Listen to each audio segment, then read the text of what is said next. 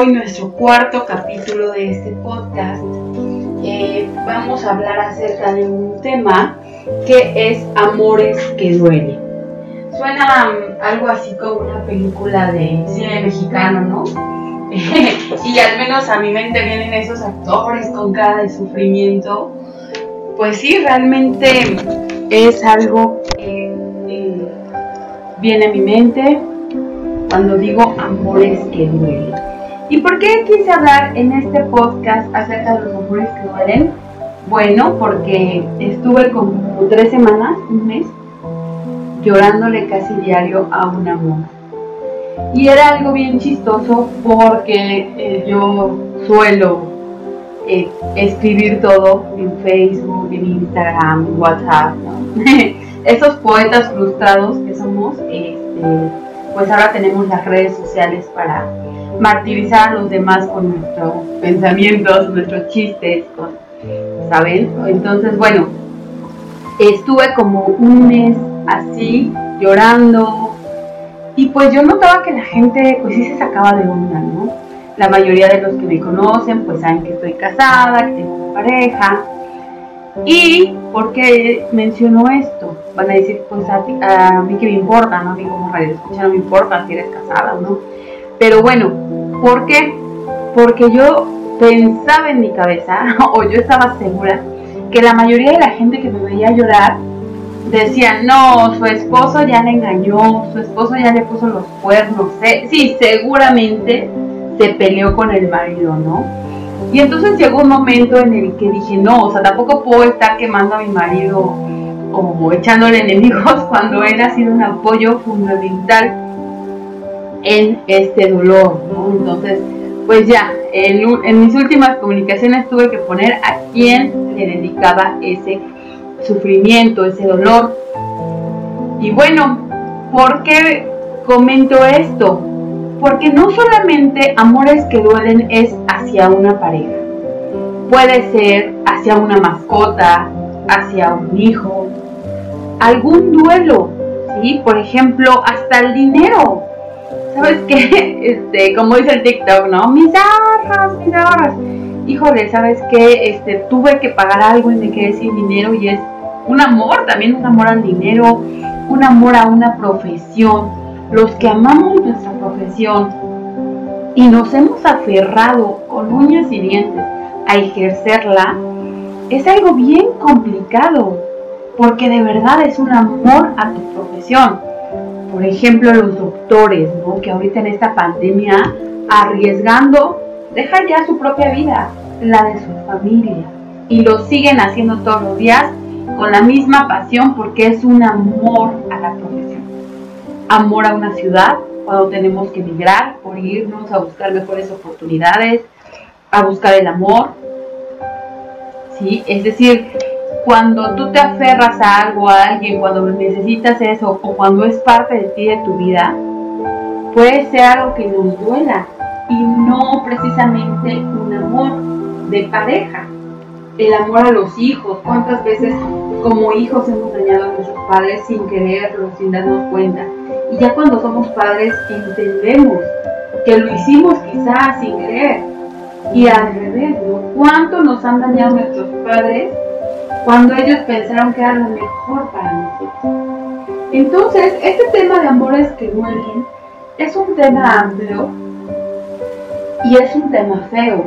Feo, ¿por qué? Porque decir dolor es sinónimo de, ay no, qué flojera, no quiero escuchar. No, yo quiero escuchar cosas que me pongan de buenas, yo quiero escuchar chistes, yo quiero ver chicas guapas, si es que soy hombre, no en bikini, si soy chava quiero ver, pues igual mujeres guapas, pero para copiarles, ¿no? Para agarrar tips de maquillaje, de moda, de belleza. Por eso nuestra sociedad, en nuestra sociedad, eh, la gente bonita, la gente bella, la gente chistosa, la gente con chispa, pues triunfa. Porque lo que queremos es que nos alegren el día. Por eso los programas de chismes, como Ventaneando, como todos ellos, tienen tanto éxito. ¿Por qué? Porque nosotros necesitamos olvidarnos de nuestros propios problemas, de nuestras propias crisis existenciales y recargarlos en otra persona creo, no sé tú qué opines, pero a medida de que crecemos, tenemos heridas más profundas. A lo mejor cuando somos chiquitos, nuestra herida es que nuestra mamá no nos compró un huevito con ¿no? Pasamos a la primaria y ya nos empiezan a hacer bullying, ¿no? Que me dijiste fea, que me dijiste gordo, que me dijiste cachetón, y se te va quedando, ¿no? En la secundaria, pues igual ya conocemos a nuestro primer novio, a nuestra primera novia, nuestra primera decepción amorosa. Y a lo mejor a medida que vamos creciendo, vamos acumulando, pero además de acumulando, van, siendo más fuertes. ¿no? A los 50, a los 60 años ya tienes unas rasgaduras como de tigre, ¿no? Y que han sanado, porque finalmente, decía Frederick lo que no te mata te hace más fuerte. Y sí es cierto, ¿no? O sea, si tú te quedas en este mundo terrenal, en este plano, y has sobrevivido cosas, pues es porque aquí te toca estar. Y a lo mejor dices, bueno, es que hay gente que ha perdido extremidades, hay gente que ha perdido un ojo, una pierna, y siguen, y siguen acá. ¿Por qué? Por algo. Yo te comentaba que en este podcast, como es algo mucho, muy relajado, yo sí me doy la oportunidad de hablar de Dios. Y bueno, pues el podcast lo escucha quien lo quiere escuchar, ¿no? Pero por ejemplo, yo con Dios, yo creo que Dios te pone en prueba y si Dios te deja acá en esta vida, pues no nos queda más que aguantar esas pruebas. Y no desde una visión masoquista y de quesitos, aprovechense de mí, soy sufrido, no, no, no, no. Eso es como una comunión personal. ¿Por qué? Cuando yo pasé un momento muy doloroso de mi vida, eh, obviamente, como cualquier cosa, llega un momento en que no quieres saber nada de nadie, nada de nada. Ah, hay cosas que la religión, a veces cuando estás en el proceso de, duelo, según Kubler-Ross, que fue una psiquiatra que se dedicó a hacer toda una explicación, teoría y, todo del duelo. Entonces uno de los procesos del duelo es la negación y otro es el enojo, el enojo con Dios. Dices, no, pues a lo mejor Dios ni existe, así como que empiezas a negar, ¿no? Pero bueno, dentro de ese proceso que yo viví una, cuestión muy dolorosa, yo no quise saber de religión ni de nada de eso. Pero una vez que empecé a llegar a la aceptación, me di cuenta de lo siguiente, yo te lo comparto, si te sigo adelante y si no, pues ya sabes que, como siempre digo, este es mi mal viaje, mi fumada, pero también son mis experiencias personales. Mira, desde la época griega, eh, se busca el hedonismo. ¿Qué es el hedonismo? El hedonismo es el placer por el placer. ¿Sí? Por eso eh, nuestra eh, sociedad máxima que ha alcanzado como ese bienestar, y lo separo, bien, guion, estar, es la sociedad gringa. En la sociedad gringa, tú quieres esto, lo compras, tú quieres esto, lo compras eh, tú quieres un iPhone, lo compras, tú quieres Nike, lo compras, tú quieres, ¿sabes? Pero ¿a qué precio? Estados Unidos tiene los mayores números de personas obesas, pero no un obeso así como en México, que se nos ve nuestra panza chistosa y que decimos, ay, es panza normal, no es embarazo, ¿no? No, no, no. Es a los niveles de que las personas obesas tienen que andar con una silla de ruedas porque no pueden ni caminar. Y aquí en México dices, bueno, alguien anda en una silla de ruedas porque se fracturó la, pierna, porque lo acaban de operar, no sé. Porque está con alguna lesión o alguna enfermedad. Bueno, en Estados Unidos no es que tengan mal, eh, o a lo mejor sí, ¿no? Pero digo, la causa principal, iba no es que tengan mala rodilla, a lo mejor sí, porque la gordura, pero la causa principal que no pueden caminar es por la gordura. No estoy diciendo que todos, pero una gran eh, mayoría de gente, o sea, sí tiene índices más grandes que otros países, pero por supuesto. Pero por el otro lado vemos que es la sociedad que alcanzó el éxtasis, la cúspide, el bien, está tanto económico como social, o al menos, al menos eso parece. Entonces, bueno, Eh, el hedonismo, estaba yo hablando del hedonismo. ¿Qué es el hedonismo? El hedonismo es buscar el placer por el placer. Ok, a mí se me antoja una paleta payaso, más una coca, más unas papas fritas, pues no las como. A mí se me antoja ir al cine, pues voy. A mí se me antoja comprarme muchísima ropa en Zara y en el pues voy. Y está bien. ¿Por qué? Porque eso es el éxito. O al menos es lo que nos han hecho creer. Cuánto tienes, cuánto vales. Y mencionaba lo de los griegos. En la época griega ya más o menos era algo así. incluso tenían su rey, el dios Baco, dios del vino. Había grandes banquetes. Se buscaba mucho el placer por el placer. Obviamente hay corrientes, ¿no? Hay muchas corrientes, pero como como, como el que nos enseñan básico en la prepa, en la escuela, es los griegos, obviamente súper fregones para el pensamiento, súper fregones, pero también tenían esta parte de placer. Después llega eh, la religión católica, llega el cristianismo, el catolicismo, también se basan de algunos ideales griegos, por ejemplo, eh, de Aristóteles, de Platón, pero la mayor, el mayor mensaje del cristianismo es pues sufrir, ¿no? Ser como dar todo por los demás. Hay un versículo que incluso dice eh, que Jesús dijo, si te dan un, golpe en la mejilla, pon la otra mejilla, ¿no? Entonces ya con el cristianismo viene este mensaje de sufrir, ¿no? O de ser amable, de ser noble, de perdonar, algo que choca totalmente con el hedonismo en nuestra vida, algo que choca totalmente con lo que nos dicen los medios de comunicación. Y algo bien difícil porque si eres una persona equilibrada y que buscas esa balanza, ¿no? Ni tan católico, ¿no? De sufrir y sufrir y sufrir, ni tan hedonista de gozar y gozar y gozar, sino ese punto medio y que también se puede encontrar en la religión, pero que es como tú lo equilibres, lo equilibres en tu mente, en tu actuar, en tu vida diaria. Y ahí vuelvo a lo que yo te comentaba, que cuando yo viví un momento muy doloroso en mi vida, llegó la negación, primero llegó como el, o sea, como el shock, la hoja en blanco, no pensar nada, sobrevivir. Y ya conforme fue pasando el tiempo, pues igual, no que no negara a Dios, pero pues tampoco lo tenía presente en mi vida. Y ya cuando a mí me cayó el 20, dije, a ver, esta sociedad hedonista, en donde dependiendo el número de marcas que traigas en la ropa, que finalmente son una serigrafía y que es mercadotecnia, nos ha impuesto que tenemos que gozar, que, que, gozar, que pasarla bien y así.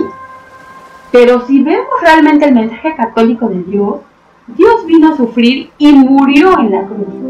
Y murió en la cruz por nosotros. No estoy diciendo, ay, bueno, de ahora en adelante vuélvete este, bien sufrido y, ¿sabes? No, no, no, no. Jesús sufrió, ¿sí? Dio la vida por nosotros, ¿sí? Nos trajo un mensaje de amor, de paz, de humildad y de aceptación. Pero ponte a pensar que Jesús cuando se hizo ser humano, sufrió la muerte. Imagínate sentir los clavos que te atraviesan la mano.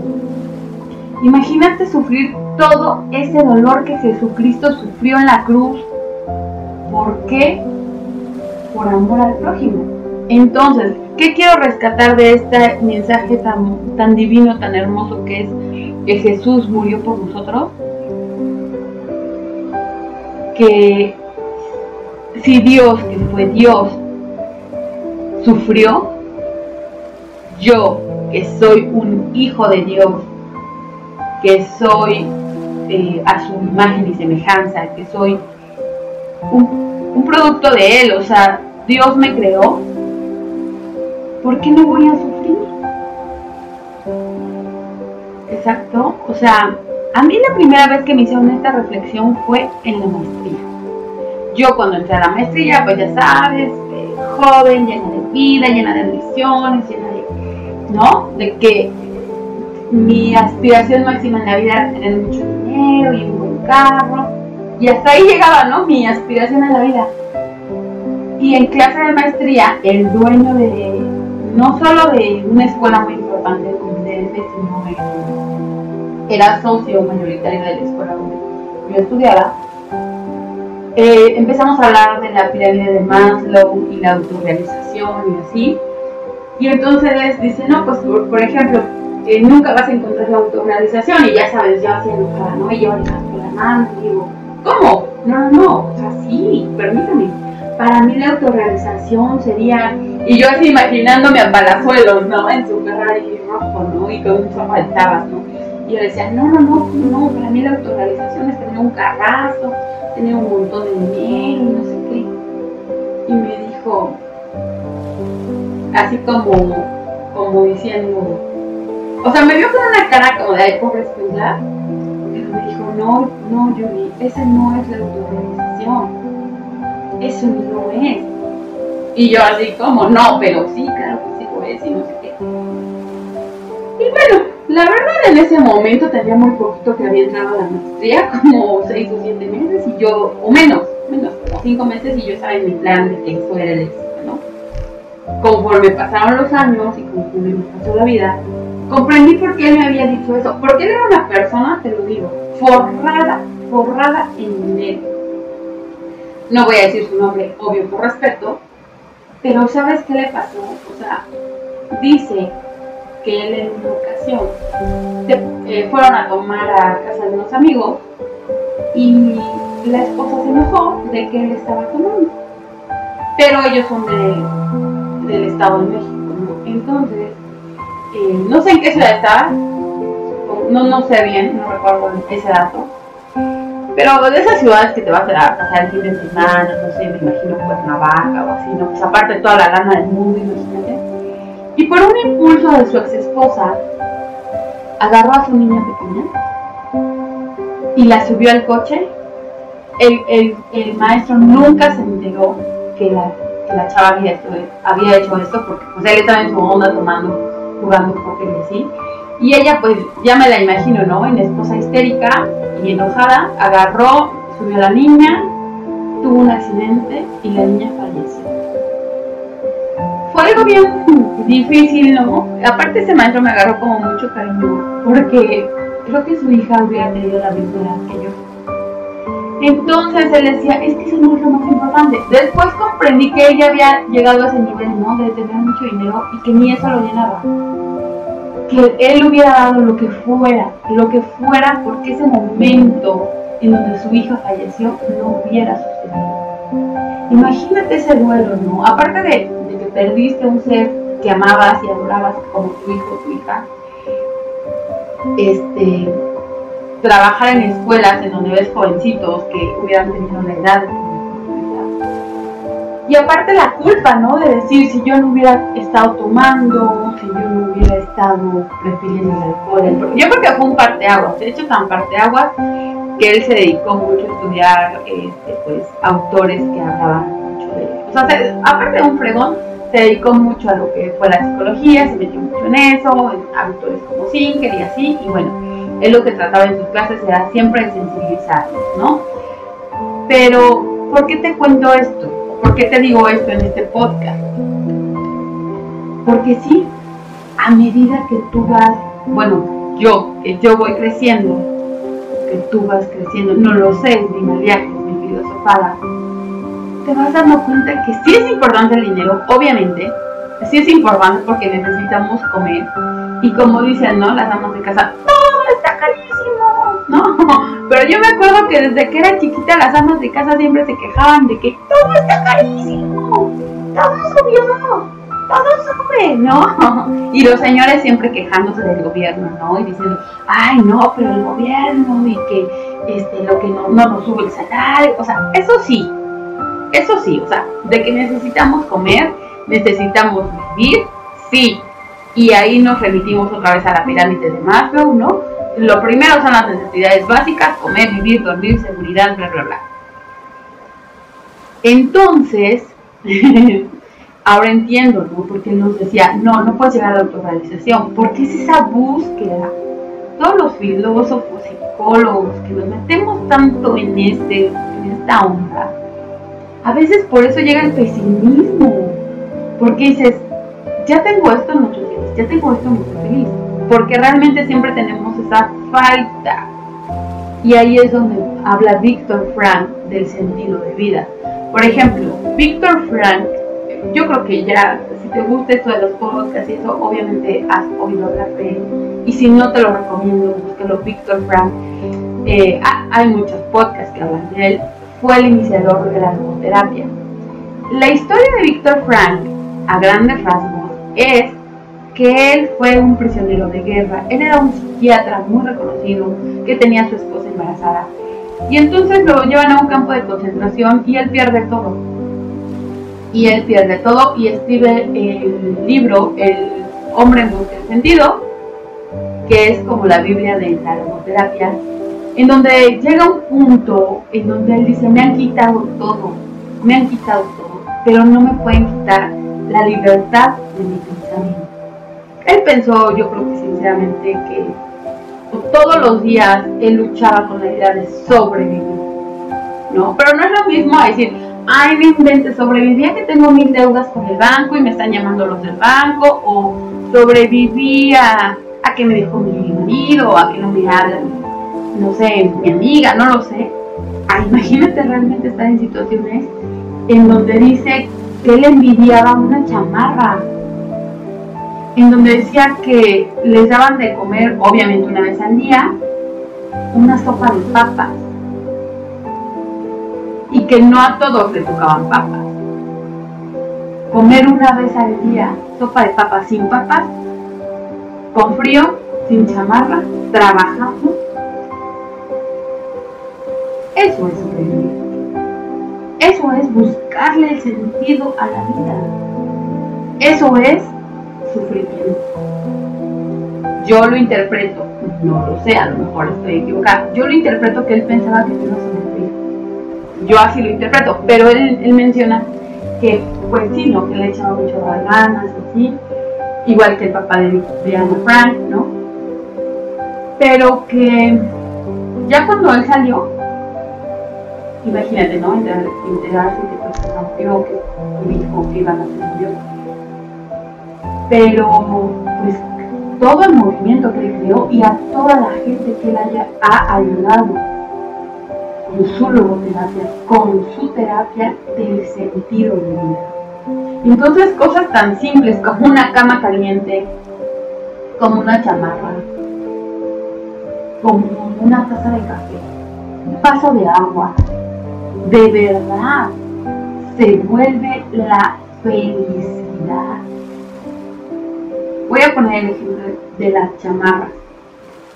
Él en su libro describe que él veía al guardia, no al policía que checaba, que se había su trabajo, que aparte me parece que lo pegaba, y le envidiaba la chamarra.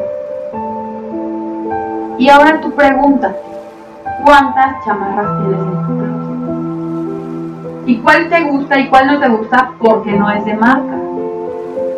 ¿Y cuál te gusta? Porque te gusta ir a presumir a tus amigos, a tus amigas o a tu familia que tiene la marca. Te vale si está calientita o no. Tú quieres la marca. Porque tú sabes que si llegas a la reunión con esa chamarra con marca, te va a dar cierto estatus. Y dime si o no es una estupidez, es una tontería que algo cosido, estampado, tiene más estatus. Tú sigues siendo ser humano. Sigues teniendo dos piernas, una cabeza, tantas neuronas. Sigues siendo el mismo, pero tú en tu constructo social con los demás, por el hecho de que tengas el logotipo, te sientes más. ¿Pero qué crees? Por eso dicen, vivimos en un mundo de idiotas. Sí te lo dan. Si dicen, wow, viste que caía esto, viste que, ¿sabes? Entonces, en este ejemplo de la chamarra, encontramos mucho. Que si la pluma, y ahí estamos, ¿no? Como idiotas, pagando 3, 4 mil pesos por una pluma. Que si los zapatos, 2, 3 mil pesos por unos zapatos. ¿Te has puesto a pensar que el dinero solo es papel? ¿Te has puesto a pensar que el dinero solo son cobre? cuando era épocas pregonas, ¿no? Era oro. ¿Te has puesto a pensar que el oro y los diamantes son cosas de la naturaleza? Es más, los diamantes obviamente son preciosos y hermosos y bla bla bla. Pero a mí me gusta más el cuarzo. Pero a mí me gusta más el cuarzo. Es más precioso a mis ojos. O sea, ponte a pensar en la estupidez humana que la gente mata, que la gente roba, que la gente traiciona, que la gente engaña por pedazos de papel, por pedazos de cobre.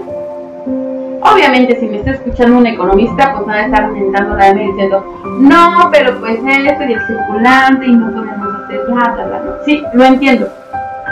Completamente no. Porque a la lógica de un niño sería, pues si no tienes dinero, ¿por qué no imprimes unos billetes? Obvio, es lógico. Pero ponte a pensar en el sentido mucho más profundo. ¿Vale la pena matar a alguien por papel? ¿Vale la pena matar a alguien, traicionar a alguien por cobre? Vámonos más lejos y que es más éxito y que es más estúpido. ¿Vale la pena traicionar, traicionarte a ti por números en una cuenta de banco?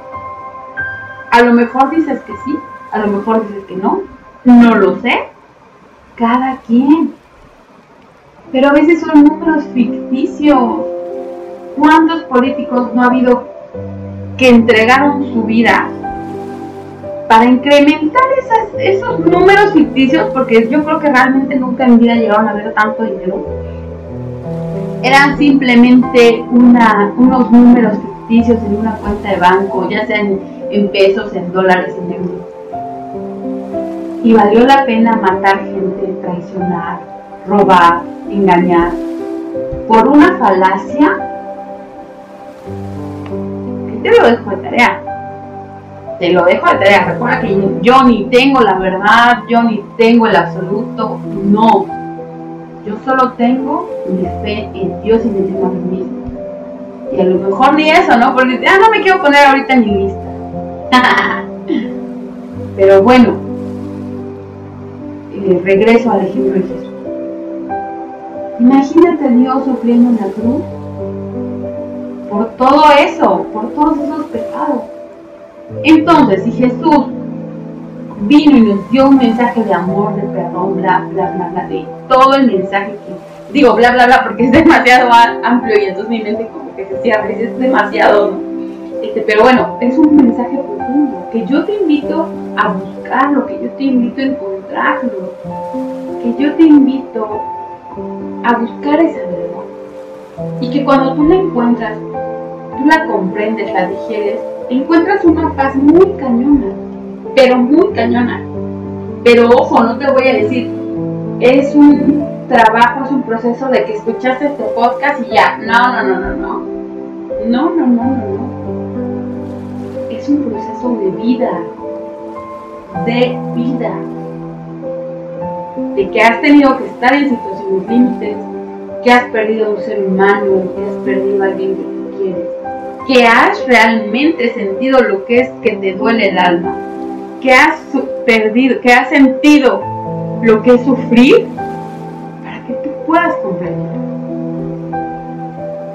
Obviamente, te digo, no es así aquí como el nihilismo de que hay todos No, no, no, no, o sea, hay momentos hay momentos, porque por eso, cuando es gozar, es gozar y órale.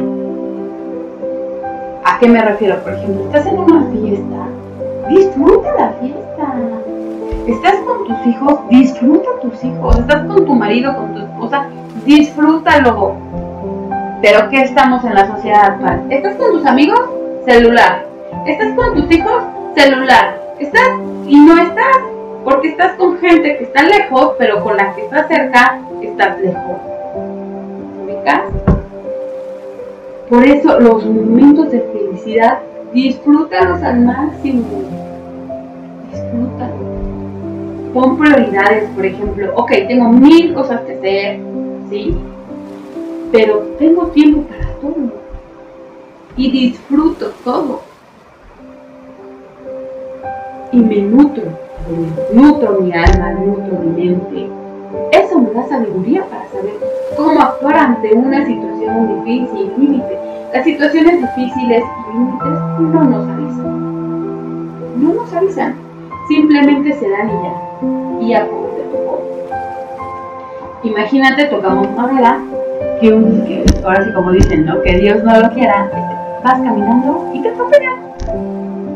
Y ya te moriste. Yo te lo comento porque una vez eh, en un estacionamiento casi me atropellan. Y es una sensación horrible de que no sabes, sabes que te va a pasar algo, pero no puedes hacer nada y ni para dónde correr porque la velocidad a la que viene el coche es Bueno, entonces, si Dios te llama, ya sea hoy, mañana o en 50 años, 60, 30, no lo sé, que tú tengas tu, alma, tu mente en paz. Te comento, es un proceso, no es como, ay, de la noche a la mañana y así. Pero, ¿qué nos va a ayudar o qué nos va a acercar a ese proceso? El dolor. El dolor. ¿Y qué te duele? Pues alguien que quieres, porque alguien que no quiere ni te duele. Te da igual, ¿no? Y bueno, empecé este podcast diciendo amores que duelen. Cuando un amor nos duele, pasamos por muchas situaciones. Voy a hacer un podcast más adelante del duelo, porque es todo un tema. Pero a veces los duelos pueden durar de seis meses, un año, dos años, muchos, muchos años si no lo trabajas, si no pides ayuda. Entonces, un amor que duele es porque te duele el alma, así de fácil. Porque es una tristeza que no puedes controlar, porque lloras ahí como Magdalena, como Magdaleno. Pero vamos a ver siempre el lado positivo de las cosas. O sea, otra vez no hice guion, otra vez desde que salían las ideas como, como. Pero en mi guion yo quería poner lo siguiente. ¿Te imaginas que Juan Gabriel que Armando Manzanero, que Luis Miguel, que Van Gogh nunca hubieran tenido un dolor de amor? No inventes, nos hubiéramos perdido unas obras maravillosas, universales. ¿No? Más reciente, Cristian Nodal, los memes. Ahora que, está, eh, que esté dolido, ¿no? Va a escribir una Imagínate las canciones de Nirvana y el dolor de Kurt Cobain, esa interpretación, ese canto. O sea, el amor, el dolor del amor, la tristeza, también es el motor a crear obras de arte. Y de eso nos habla Sigmund Freud en la sublimación. Es uno de los mecanismos de defensa que él propone o que él observa que es la sublimación. Mi dolor lo convierto en amor. Y es con lo que yo cerraría este podcast. Hay situaciones en la vida que no podemos cambiar. Podemos quizás intentar cambiar nosotros, pero para nada podemos cambiar a los demás, ni cómo actúan, ni cómo reaccionan. Y si tú estás viviendo o, o si en algún momento de tu vida vives un dolor, un amor que duele, te invito a tres cosas. La primera, a buscar a Dios. O sea, es como la medicina más fuerte y más potente. Busca a Dios. ¿Dónde lo vas a encontrar? En todos lados. Solo es que voltees. Ya más aterrizado, más moderno, googlea Salmo de hoy, googlea, eh, no sé, o sea, googlea. ¿No? Ya googleas y te aparece de todo. Dos, eh, haz una obra de arte. Está, chistoso, ¿no? Oye, pero yo soy contador, yo soy ingeniero, ¿cómo hacer una obra de arte? Haz arte en tus números, en tu trabajo, trabaja con más entusiasmo. Ok, dices que no se te da la cocina, ponte ese reto. Y ahí vamos a hablar un poco de programación neurolingüística, ¿no? Entretena a tu cerebro en otra cosa, ¿no? Y que no esté piense, piense, piense, Dices, yo estoy negada para tejer, ponte a tejer. Yo estoy negado para la cocina, ponte a cocinar. Haz. Ah, no, pues yo sí soy bien fregón dibujando. Yo sí soy, pues órale, dibuja. ¿No? Entonces, segunda, haz arte. Y la tercera, la más importante, y esa te la recomiendo, eh, receta comprobada. Quiérete y ámate por sobre todas las cosas. Te lo dejo de tarea. Te lo dejo de tarea. ¿Qué quiere decir? Quiérete y ámate por sobre todas las cosas. Si tú estás triste, si tú estás enojado, si tú estás en un duelo, no creo que haya sido porque, ay, hoy me quiero poner en mi duelo, me quiero poner triste. No, no. ¿Alguna razón de que tienes para haber tenido que dejar ese amor que te dolió? Entonces mantente firme. Obviamente puedes platicar, negociar, perdonar, claro, claro. Pero si eso es pasar por tus propios límites y por tu propia autoestima por tu propia dignidad, no. No. Más al que llores, que patalees, que estés deprimido, pero no te traiciones a ti mismo. Por eso te digo, la tercera, ama, quiérete y respétate por sobre todas las Bueno, me despido de este cuarto capítulo, te mando muchos besitos, muchos saludos y recuerda, en Consultoría en Desarrollo Humano, sana tu alma, impulsa tu proyecto de vida. Adiós.